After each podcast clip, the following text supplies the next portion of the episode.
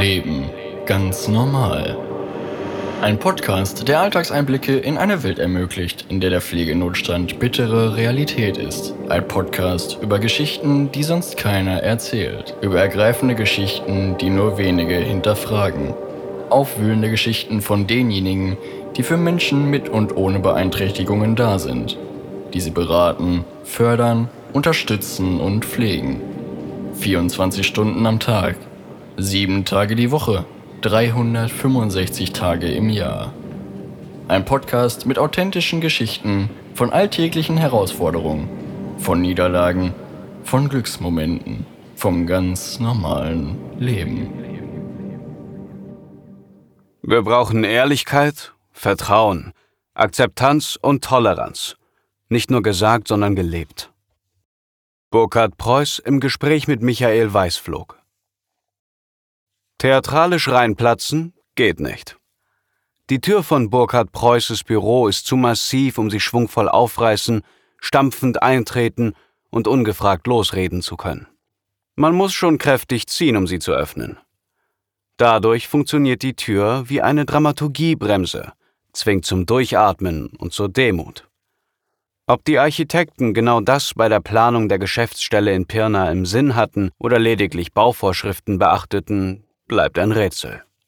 Vielleicht, aber nur vielleicht, sind die Gedanken dahinter Relikte aus einer Zeit, in der ein Termin beim Chef immer etwas Unangenehmes war.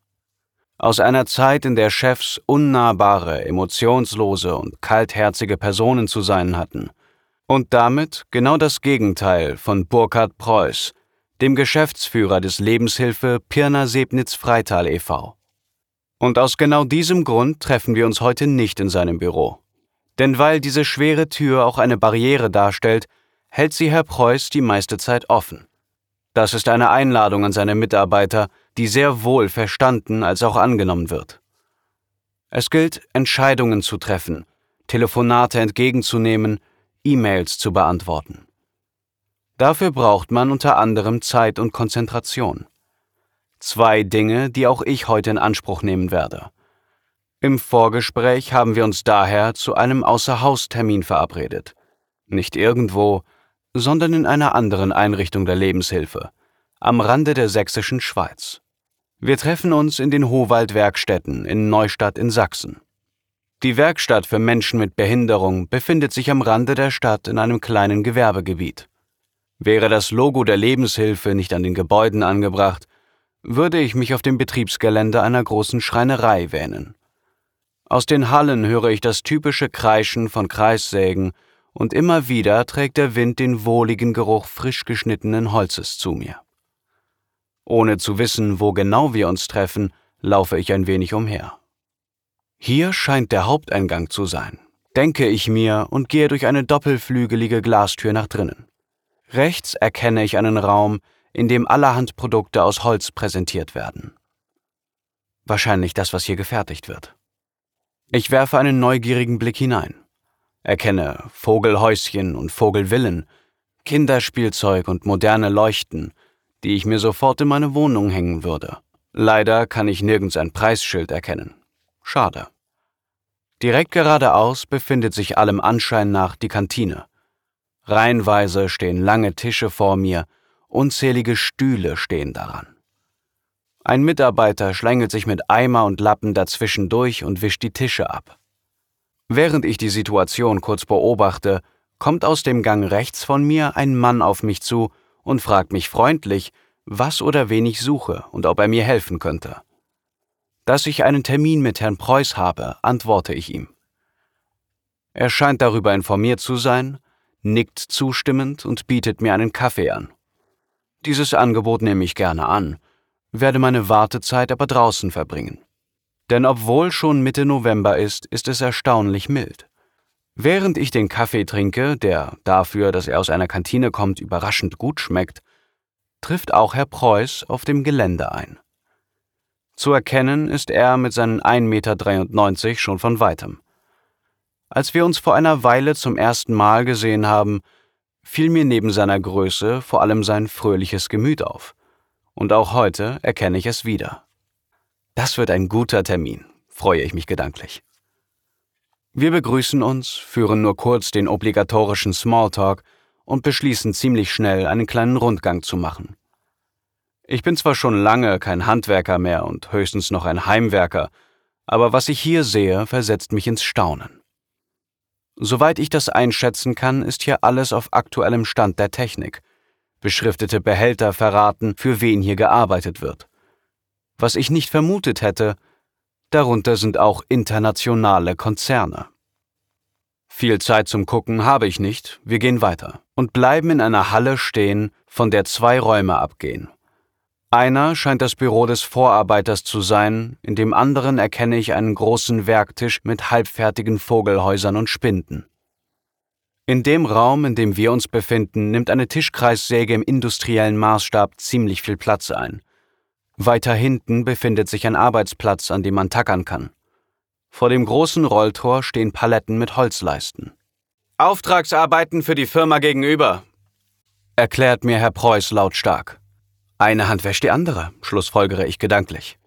Eigentlich wollte ich das sagen, aber der Drucklufttacker arbeitet mit ohrenbetäubender Lautstärke hinter uns. Daran, dass wir hier stehen, scheint sich niemand zu stören. Rapeng macht es. Ein kurzes Zischen, eine kurze Pause und dann wieder. Rapeng. Zischen, Pause. Rapeng. Zischen, Pause. Rapeng. Hinter uns werden im Sekundentakt Metallstifte ins Holz geschossen, dessen Geräusch ich in Mark und Bein spüren kann. Als der Vorarbeiter erkennt, dass wir trotzdem stehen bleiben, kommt er aus seinem Büro und lädt den Mitarbeiter ein, eine Pause einzulegen. Wird uns die Produktionsunterbrechung in Rechnung gestellt? frage ich Burkhard Preuß mit einem Augenzwinkern. Nein, nur Ihnen, antwortet er mir sichtlich amüsiert. Humor und Schlagfertigkeit eine Kombination, die ich sehr mag. Unsere Aufgabe ist es, am Ende eine schwarze Null stehen zu haben, wirtschaftlich sauber zu bleiben und unsere Einrichtung zu betreiben. Das klingt, als würde Geld nur eine untergeordnete Rolle spielen.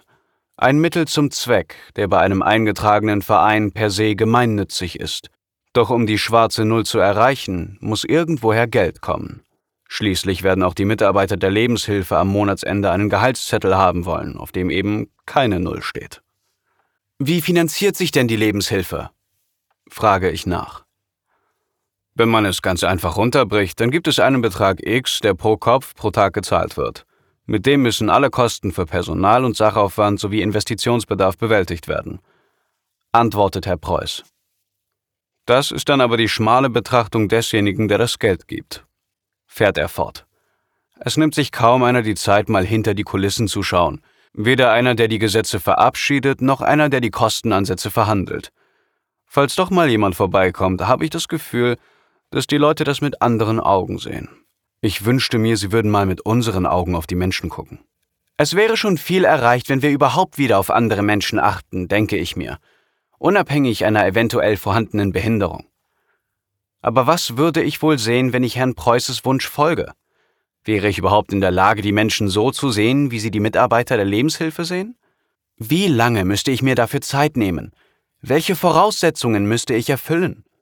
Wer würde mir sagen, auf was ich zu achten hätte? Ich frage ihn, ob denn überhaupt die Möglichkeit besteht, einen Blick hinter die Kulissen zu werfen, so wie ich das gerade kann. Die Chance, sich die Begebenheiten vor Ort anzusehen, hat jeder, jeder politische Würdenträger, jeder Bundestagsabgeordnete, jeder Kreistagsabgeordnete, jeder Bürgermeister hat die Möglichkeit, bei uns und bei anderen Trägern reinzuschauen, um sich mal ein eigenes Bild zu verschaffen. In seiner Stimme schwingt eine Mischung aus Traurigkeit und Unverständnis mit. Doch von all diesen Menschen sehen wir im Regelfall nur dann etwas, wenn wir eine neue Einrichtung eröffnen und Hände schütteln. Das macht mich traurig, denn aus meiner Sicht zeigt es, dass das Verständnis, dass wir in soziale Aktivitäten und Bildung Geld investieren müssen, noch nicht bis in die letzte politische Instanz durchgedrungen ist. Nach Golde drängt, am Golde hängt doch alles. Ach, wir Armen, hat schon Goethe geschrieben. Knapp 190 Jahre nach seinem Tod haben wir es gerade mal geschafft, aus dem Gold sprichwörtlich Geld zu machen. Das Sprichwort an sich gilt mehr denn je, mit diesem Ansatz trifft Preuß einen meiner wunden Punkte, mein Unverständnis gegenüber politischen Gepflogenheiten. Als politisch interessierter, aber nicht aktiver Mensch höre ich immer wieder, dass ein Großteil ihres Engagements der Publicity dient. Über die Jahre hat sich ein Bild in meinem Kopf manifestiert, das zu 99,9 Prozent nach einem Klischee klingt. Hände schütteln, mit einem Spaten 300 Gramm Erde wegschippen, Bänder durchschneiden und dabei immer fröhlich in die Kamera lächeln. Das Problem dabei ist, dass meine zugegebenermaßen oberflächliche Beobachtung nur in kleinsten Details relativiert wird. Es sind Einzelfälle, im Großen und Ganzen höre und sehe ich immer das Gleiche. Fordern Sie den Einblick in die Praxis aktiv ein? Können Sie das überhaupt? frage ich nach. Mein Ziel ist es immer mehr, das zu tun. Es gibt bereits ein Format, das dafür da ist. Es nennt sich Perspektivenwechsel und soll Menschen aus der Verwaltung ermöglichen, auch mal tatsächlich in soziale Bereiche zu gehen. Mein Ziel dabei ist es, die Menschen dahin zu bringen, wo es eindrucksvoller ist. Zum Beispiel dorthin, wo Menschen mit ihren eigenen Emotionen nicht klarkommen oder Unterstützung bei der Körperhygiene brauchen. Da reicht es manchmal schon zu sehen, wie andere Menschen mit einem Selbstverständnis ihren Job machen, um zu erkennen, wie viel das wert ist. Auf Kostenträger sind wir schon zugegangen und haben sie eingeladen, sich den Alltag bei uns vor Ort mal anzuschauen. Sie haben dankend abgelehnt und gesagt, dass sie das nicht brauchen. Was? Wie bitte? Das haben die gesagt? So herablassend kann man auf ein Angebot antworten? Überschlagen sich meine Gedanken auf der Suche nach einer Antwort. Ich bleibe sie schuldig, was vielleicht gar nicht schlimm ist. Denn was will man dazu sagen? Vielleicht ist die Aussage, ich brauche das nicht, aber auch nicht herablassend gemeint, sondern lediglich ein Zeichen von Desinteresse. Entscheidend ist doch die Motivation, warum ein Mensch seinen Job macht. Die Menschen in der Verwaltung haben doch eine Motivation, oder etwa nicht? Vielleicht ist es aber ein Schutzmechanismus, aus Angst davor, Dinge zu sehen, die sich ins Hirn brennen und zukünftige Entscheidungen beeinflussen. Aber wäre das nicht erstrebenswert im Sinne der Betreuten? Oder ist der Sparzwang so hoch, dass man persönliche Schicksale der Menschen, für und über die man Entscheidungen treffen muss, lieber auf Abstand hält? Nagt das aber dann nicht irgendwann am Gewissen? Schließlich antworte ich doch. Können Sie das nachvollziehen? Ist alles, was mir einfällt. Burkhard Preuß schüttelt den Kopf. Ich selber war schon in gut einem halben Dutzend unserer Einrichtungen mit dem Dienst. Ich bin jedes Mal rausgegangen und habe alter Schwede gedacht. Zum Beispiel war ich in Freital bei Frau Wünschmann zur Ferienbetreuung. Oder wie es offiziell heißt, zur heilpädagogischen Ferienbetreuung in der gesetzlich unterrichtsfreien Zeit. Bei dieser sperrigen Formulierung kann er sich ein Schmunzeln nicht verkneifen, bringt es aber auch ohne nur im Ansatz nachdenken zu müssen über die Lippen. Ich bin beeindruckt. Dort sind Kinder, die meist stark entwicklungsverzögert sind, was geistige oder motorische Entwicklung betrifft. Manchmal sitzen sie im Rollstuhl, manche haben Pflegestufen und so weiter. Und einige Kinder dort bedürfen so viel Hilfe, dass sie sterben könnten, wenn sie nicht da wäre. Weil sie sich zum Beispiel an ihrem eigenen Speichel verschlucken oder sonst was. Jeder Besuch hat immer etwas anderes, Besonderes für sich. Das sind Erfahrungen, die man nicht links liegen lässt. Und wenn man die hat und mit offenen Augen durch die Gegend läuft, erkennt man vielleicht die Bedarfe, die diese Personengruppen haben. Ich weiß, dass man an einem Tag nicht zwingend das richtige, echte Leben mitbekommt, sondern nur einen kleinen Einblick gewinnt. Aber nur wenn man das gesehen und erlebt hat, weiß man, dass einem Pflegepersonal und Betreuer kein Quatsch erzählen. Man kann für bare Münze nehmen, was in einem Entwicklungsbericht steht, man braucht ihn nicht in Frage zu stellen. Weil man weiß und gesehen hat, dass es dort vollgekotzte Wäsche gibt, dass die Menschen mit Erbrochenem und Ausgeschiedenem zu tun haben, dass sie sich über ihre eigene Grenze hinaus für andere engagieren. Ich spüre, wie der Jurist in Burkhard Preuß durchkommt. Es scheint sich ein Plädoyer anzubahnen, dem man nicht mehr viel entgegensetzen kann. Oder nichts. Wohl eher das. Haben Sie eine Ahnung, warum diese Menschen das tun? frage ich ihn völlig ungeniert. Er kneift kurz seine Augen zusammen, spannt seine Mundwinkel an und blickt ins Leere. Er scheint in sich zu gehen und seine Antwort zu formulieren. Kurz darauf ist er wieder da. Ich habe mich manchmal gefragt, ob die Menschen, die in der Pflege arbeiten, diejenigen sind, die am wenigsten auf sich selbst aufpassen können. Sie bringen ja nur von sich aus eine Hilfs- und Aufopferungsbereitschaft mit, nur für andere da zu sein, die eigenen Bedürfnisse hinten anzustellen. Was andere nicht mehr so ästhetisch finden, ist für sie kein Problem. Wahrscheinlich ist schon vorprogrammiert, dass sie viel Herzblut investieren. Einer dieser Menschen ist zum Beispiel Svetlana Jeron, die sich extrem aufgeopfert hat, die auch im Privaten ein Schicksal zu ertragen hat, von dem ich nicht weiß, wie viel davon auf uns zurückzuführen ist. Und trotzdem ist sie da, grundsolide, mit einem unglaublichen Selbstverständnis. Diese Menschen setzen so viel aufs Spiel, fühlen sich verantwortlich, sind immer da. Sie können sie anrufen, wann sie wollen. Das führt aber auch dazu, dass Menschen verschleißen. Das ist das eigentlich Schlimmste, aber es passiert leider tagtäglich. Denn laut Personalschlüssel kann man hochrechnen, wie viele Minuten für jeden einzelnen Menschen, der betreut wird, zur Verfügung stehen. Wenn dann noch jemand krank wird oder doch mal im wohlverdienten und längst überfälligen Urlaub ist, verschmälert das die Personalausgangssituation noch mehr.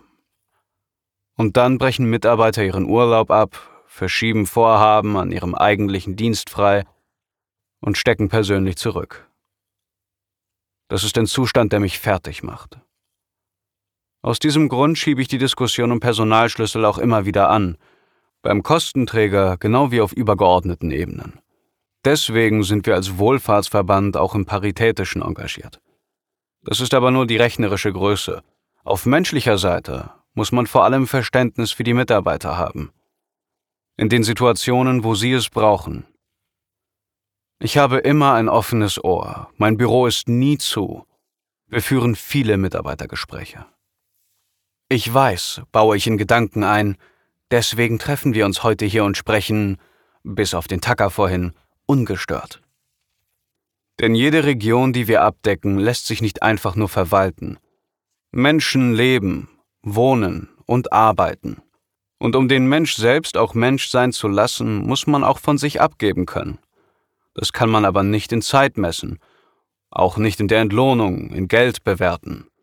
Es ist vor allem wichtig, dass der Mensch für sich selber eine Befriedigung und einen Wert aus seiner Arbeit schöpft. Und die bekommt er wiederum aus der Reaktion derer, die er betreut und unterstützt. Und vielleicht noch ein Stück weit von seinen Angehörigen. Wie ich vermutet habe. Dem ist eigentlich nichts mehr hinzuzufügen, aber was Herr Preuß gesagt hat, wirft Fragen in mir auf. Können wir den Menschen, die in der Pflege arbeiten, also gar nicht helfen? Ist ihre Hingabe gleichzeitig ihr Verderben? Würden Sie sich weniger engagieren, wenn der Personalschlüssel angepasst würde und Ihnen ausreichend Zeit bliebe, sich intensiver und ausgiebiger um die von Ihnen betreuten Menschen zu kümmern, als es jetzt möglich ist? Ich stelle sie ihm auf einen konkreten Gedanken begrenzt. Und was können wir als Gesellschaft im Ganzen für diese Menschen tun? Er überlegt nicht lang. Respekt gegenüber dem zeigen, was diese Menschen ganz selbstverständlich leisten. Das wünsche ich mir. Dass wir begreifen, dass wir Pflege nicht in Zeiteinheiten messen können. Genau das passiert aber immer wieder, erklärt mir Herr Preuß. Er erwähnt das grundsätzliche Misstrauen gegenüber denen, die in der Pflege arbeiten. Hervorgebracht von denen, die über deren finanzielle Ausstattung und damit auch über die Entwicklungsmöglichkeiten und Lebensumstände jedes einzelnen Betreuten entscheiden. Vielleicht, so vermutet er, liegt es daran, dass es auch Träger gibt, die versuchen, Geld zu verdienen. Dass aber regelmäßig in Frage gestellt wird, was Fachkräfte sagen, versteht der Geschäftsführer nicht. So gibt es Situationen, in denen Hilfebedürftige vom Kostenträger begutachtet werden. Er beschreibt eine Szene, die vor meinem geistigen Auge zu einem ganzen Film wird. Ein kahler Raum, ausgestattet mit einem großen Tisch und einem halben Dutzend Stühlen derart, dass man darauf nicht allzu lange sitzen kann, ohne ständig eine neue, bequemere Position zu suchen. Auf der einen Seite des Tisches sitzen drei Mitarbeiter der Lebenshilfe. Menschen, mit denen ich gesprochen habe, die ein Gesicht haben, Namen. Menschen wie Elisabeth, Svetlana oder Konrad. Neben ihnen sitzt Peter, den ich im Haus Gottleubertal kurz kennenlernen durfte auch er hat ein Gesicht, eine Lebensgeschichte, einen Namen. Ihnen gegenüber sitzt ein in meiner Vorstellung gesichtsloser Herr mittleren Alters mit schütterem Haar im Anzug. Vor ihm auf dem Tisch liegt eine Akte, die er zu Beginn des Termins aus seiner auf dem Boden neben seinem Stuhl stehenden Aktentasche gezogen hat. Die drei erzählen ihm aus Peters Alltag. Ihre Eindrücke, gemeinsamen Erlebnisse, ihre fachliche Einschätzung. Sie lassen den Namen und gesichtslosen Herren so gut sie können an Peters Leben teilhaben. Erklären, was er gut kann, was ihm gefällt, worüber er sich freut, was ihm Angst macht, wo er Unterstützung benötigt. Der Herr hört zu, macht sich Notizen, blättert hin und wieder in der Akte. Dann fragt er Peter, kannst du alleine duschen? Peter guckt Elisabeth, Svetlana und Konrad der Reihe nach an. Dann wendet er seinen Blick dem Fragenden zu und antwortet Ja. Sofort macht dieser eine Notiz in seiner Akte. Elisabeth, Svetlana und Konrad sind plötzlich in Erklärungsnot. Warum dann im Entwicklungsbericht stünde, dass Peter Unterstützung bei der Körperhygiene benötigt, will der Gesichtslose wissen. Dass er mit dieser Nachfrage die Fachkompetenz qualifizierter Pflegekräfte in Frage stellt, ist ihm nicht bewusst. Er braucht eine für ihn plausible Antwort, andernfalls kann er diesen Punkt nicht anerkennen. Er befindet sich im Zwiespalt, kann den Sachverhalt nicht eindeutig einordnen. Doch das System nötigt ihn dazu, genau das zu tun. Peter kann alleine unter einem Wasserstrahl stehen, antwortet Konrad. Aber das ist nicht dasselbe wie alleine zu duschen. Die drei sind ein eingespieltes Team, sind es mittlerweile gewohnt, mit solchen Beschuldigungen umzugehen, Elisabeth ergänzt. Peter kann die Temperatur des Wassers nicht allein regulieren.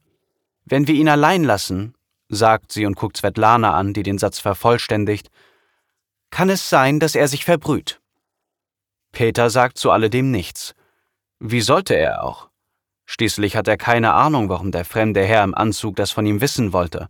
Und auch der Gesichtslose verstummt, löst sich in meinem Kopf langsam auf, genauso wie die gesamte Szene. Der Vorhang fällt. Gedanken und Fragen bleiben. Mal wieder. Vielleicht muss man erst am eigenen Leib erfahren, welchen Wert Menschen haben, die sich um andere Menschen kümmern.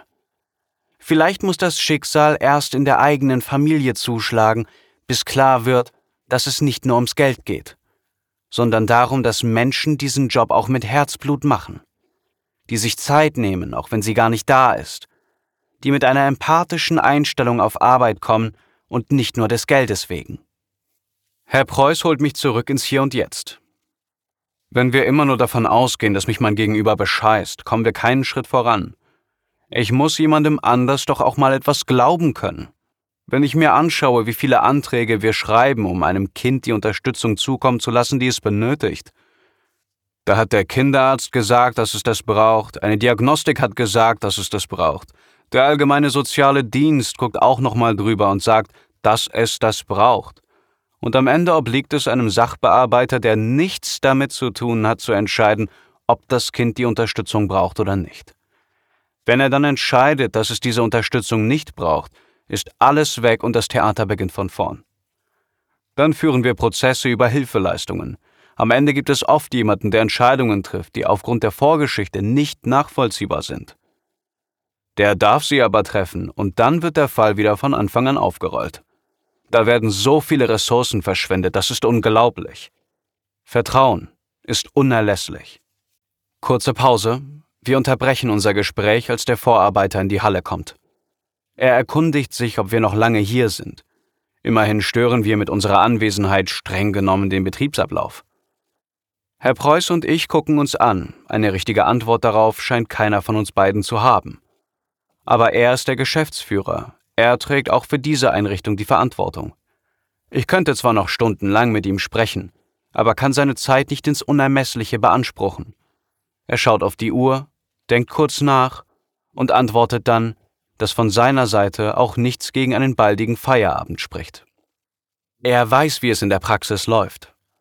Denke ich mir und versuche ins Gespräch zurückzufinden. Vertrauen. Wir sprachen über Vertrauen. Haben Sie das Gefühl, dass wir uns in unserer Gesellschaft zunehmend mehr um uns selbst kümmern als um andere? möchte ich von ihm wissen. Miteinander statt gegeneinander kommt uns ein bisschen abhanden. Doch jeder von uns trägt Verantwortung. Denn unser soziales System baut sehr viel auf die monetären Aspekte. Du bekommst Leistungen für Hilfe, die du leistest. Aber ich bin fest davon überzeugt, dass wir als Gesellschaft gar nicht alles bezahlen könnten, wenn wir jede Hilfe bezahlen müssten. Also müssen wir als Gesellschaft Verantwortung entwickeln, selbst an verschiedenen Stellen Hilfe zu leisten. Wie genau das gehen soll, bohre ich nach. Denn ich muss zugeben, dass ich zwar verstehe, was er meint, diese Antwort mir dann aber doch ein wenig zu abstrakt erscheint. Er legt nach. Stellen Sie sich eine alte Frau vor, die mit einer schweren Einkaufstasche in die Straßenbahn einsteigt. Dort ist es schon selbstverständlich geworden, nicht für alle, aber doch für einige, dass sie aufstehen, tragen helfen, Türen aufhalten. Es gibt also für verschiedene Personengruppen innerhalb der Gesellschaft Akzeptanz und Unterstützung.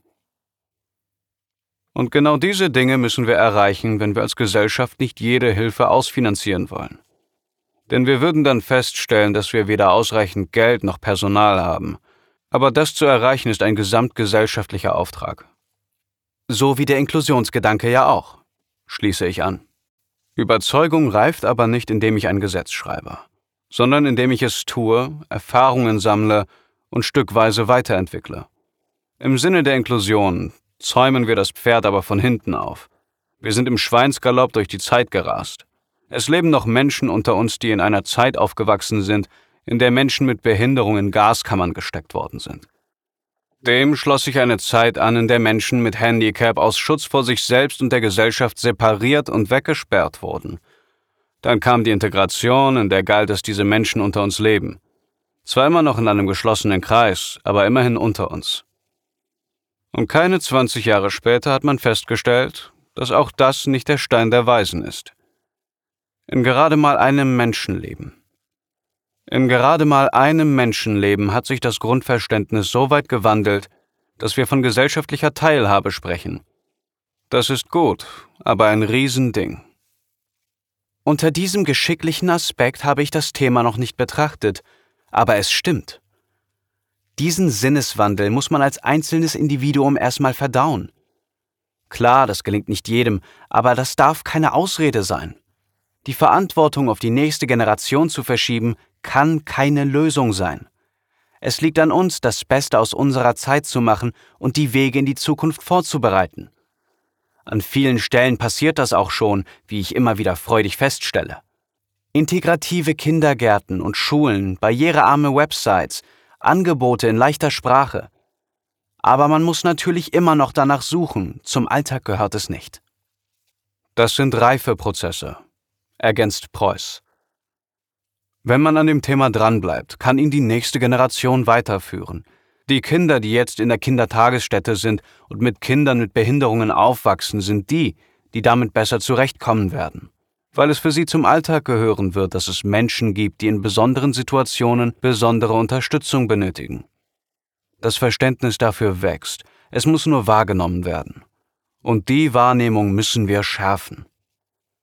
Wenn jeder für sich selbst Erfahrungen mit Menschen mit Behinderungen sammeln würde, in dem Maße, wie er es verträgt, würde das aus meiner Sicht das Bewusstsein dafür in der Gesellschaft verstärken. Aber momentan haben wir leider an vielen Stellen ganz andere Probleme. Wir beschweren uns an den falschen Stellen und fassen uns zu wenig an die eigene Nase. Konstatiert er. Man muss die Schuld auch mal bei anderen suchen. Habe ich vor nicht allzu langer Zeit mal gelesen. Ich fand den Spruch witzig. Allerdings nicht, dass ihn sich scheinbar viele Menschen so zu Herzen nehmen, dass aus Spaß sprichwörtlicher Ernst wird. Sich an die eigene Nase zu fassen bedeutet aber auch, sich Fehler eingestehen zu können. Doch sich selbst zu reflektieren ist nicht jedermanns Sache. Im beruflichen Kontext erst recht nicht. Oft aus Angst vor den Konsequenzen, die auch immer eine persönliche Komponente haben. Bei der Lebenshilfe hingegen gibt es eine Fehlertoleranz, wie mir Burkhard Preuß erklärt. Wir wollen uns gegenseitig unterstützen, nicht nur kritisieren. Wir versuchen immer, es gemeinsam besser zu machen, das leben wir auch vor. Deswegen verurteilen wir nicht pauschal, sondern versuchen den Dingen auf den Grund zu gehen. Fehler dürfen gemacht werden und wir wünschen uns, dass wir gemeinsam eine Lösung finden. Wenn der Karren wirklich mal tief im Dreck steckt, drehen sich bei mir die Räder, wie wir da wieder rauskommen. Unsere Mitarbeiter haben Ideen und wenn es gar nicht geht, ist es immer wichtig, das den Leuten, die an der Front stehen, auch zu sagen. Dass es an der Stelle nicht weitergeht, weil wir etwas nicht leisten können, weil unsere Kräfte ausgeschöpft sind. Dafür haben die meisten Menschen dann doch Verständnis. Aber hapert es nicht vor allem am Verständnis? frage ich und füge dieser Frage direkt eine These an. Weil wir uns erst mit Themen beschäftigen, wenn sie uns persönlich betreffen. Ich bin gespannt, aus welcher Sichtweise er antwortet, als Jurist, als Teil der Lebenshilfe, als Privatmensch. Wenn wir es aufs Wesentliche reduzieren, brauchen wir Vertrauen, Toleranz, Akzeptanz und Grundwerte. Alles in allem mit einem Satz, denke ich mir. Clever gemacht. Chapeau. Die Grundwerte unserer Gesellschaft stehen im Grundgesetz. Das sind Grundparameter, die in jeder Schule gelehrt werden. Das muss einfach eine innere Akzeptanz finden. Hier spielt aber Erziehung und Bildung eine große Rolle. Aber auch der Blick in die Praxis und die Lebenswirklichkeit. Wenn ich als Politiker sehr weit weg von der Praxis bin, aber Gesetze für die Praxis mache, dann muss ich auch mal mit den Menschen sprechen, die damit tagtäglich zu tun haben werden. Das passiert leider viel zu selten. Wir würden uns wünschen, dass Sie und die Kostenträger Ihre Gesamtverantwortung erkennen und wahrnehmen, dass Sie eben nicht nur Geld zur Verfügung stellen und sagen, dass das dann reicht. Ob Sie das denn aktuell tun, frage ich nach. Schließlich geht es doch immer wieder auch ums Geld.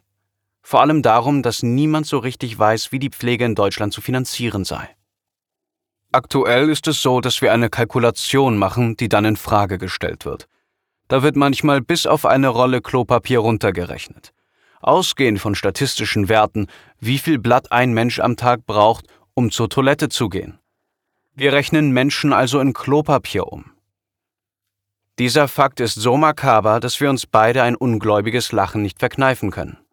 Schön blöd sind wir.